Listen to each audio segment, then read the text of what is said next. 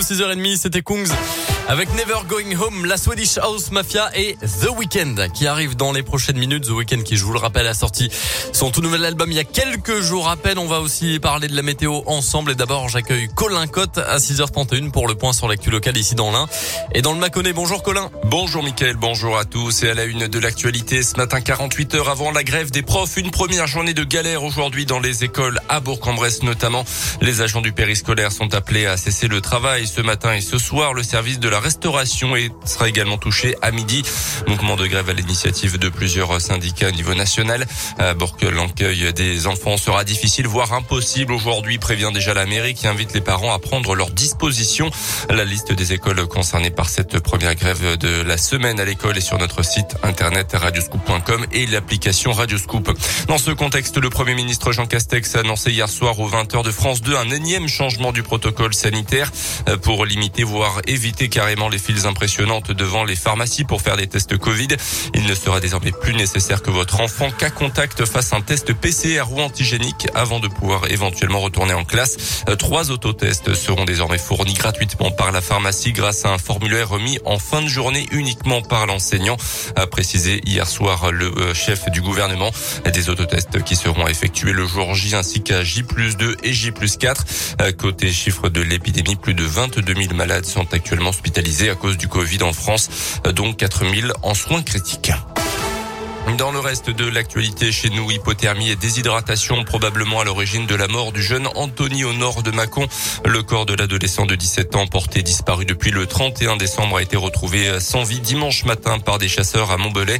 Le jeune homme qui vivait dans un camping tout proche était sous traitement pour régler des problèmes psychologiques, ce qui pourrait expliquer selon le progrès sa nudité lors de sa découverte. L'enquête se poursuit. Les résultats d'analyse toxicologique doivent être connus dans les prochaines heures. Toutes les idées sont bonnes à prendre pour faire face aux problèmes de recrutement dans le secteur de l'aide à domicile. Depuis un mois désormais, l'ADAPA, l'association départementale d'aide aux personnes de l'Ain, expérimente une prime de cooptation pour ses salariés.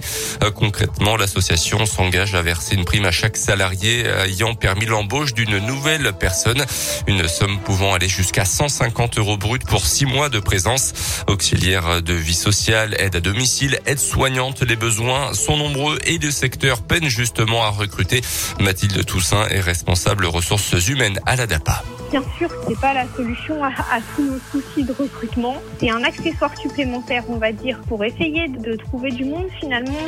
Ça peut peut-être euh, pousser certains de nos salariés qui hésitent à euh, donner euh, telle ou telle candidature. Et c'est aussi pour récompenser en fait les salariés qui le font, qui participent, qui passent du temps, mais pas d'objectif chiffré forcément. En tout cas, on se dit que toute candidature est bonne à prendre et tout ce qu'on pourra gagner par ce biais, c'est toujours ça. Ça met un peu tout le monde dans ce même objectif d'avoir de plus en plus de personnel et du personnel qualifié. La DAPA emploie 750 salariés dans le département de l'Ain et aide chaque année près de 6500 personnes. Sur son site internet, on recense une vingtaine d'annonces de postes à pourvoir. À retenir également la colère du maire de Ferney-Voltaire dans le pays de Gex. Il conteste, selon le progrès, le recensement effectué par l'INSEE dans sa commune. Sa commune qui accueillerait tout juste 10 000 habitants selon le comptage effectué par l'organisme officiel.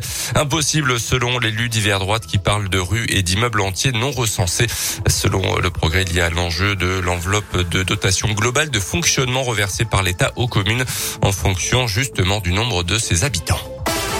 En tennis pour terminer, situation toujours pas réglée, mais première victoire remportée hier pour Novak Djokovic. La justice australienne a ordonné la libération du numéro un mondial non vacciné qui était retenu depuis plusieurs jours dans un centre de rétention de Melbourne. La star serbe s'est entraînée hier à quelques jours du début de l'Open d'Australie, mais le gouvernement australien peut encore décider de l'expulser du pays dans les prochaines heures. Merci bien, Colin Code. Prochain scoop info, évidemment dans 30 minutes.